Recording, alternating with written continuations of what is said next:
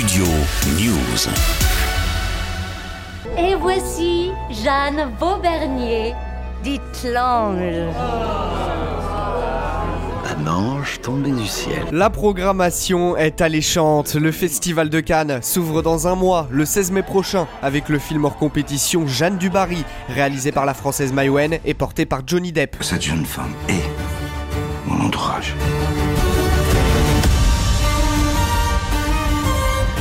Pour cette 76e édition, qui se tiendra jusqu'au 27 mai prochain, 19 films ont été sélectionnés, parmi eux Asteroid City de Wes Anderson, avec plus de 100 comédiens, dont Scarlett Johansson et Tom Hanks.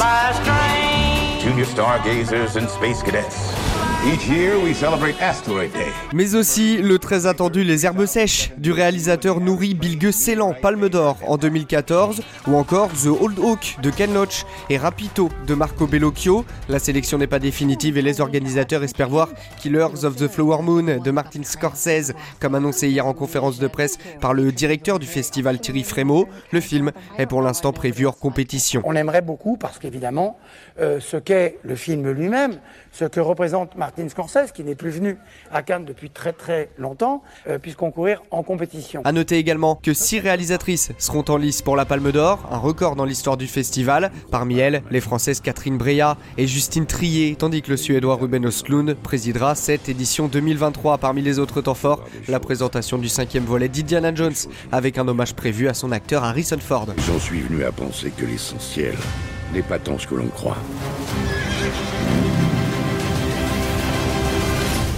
C'est à quel point on y croit.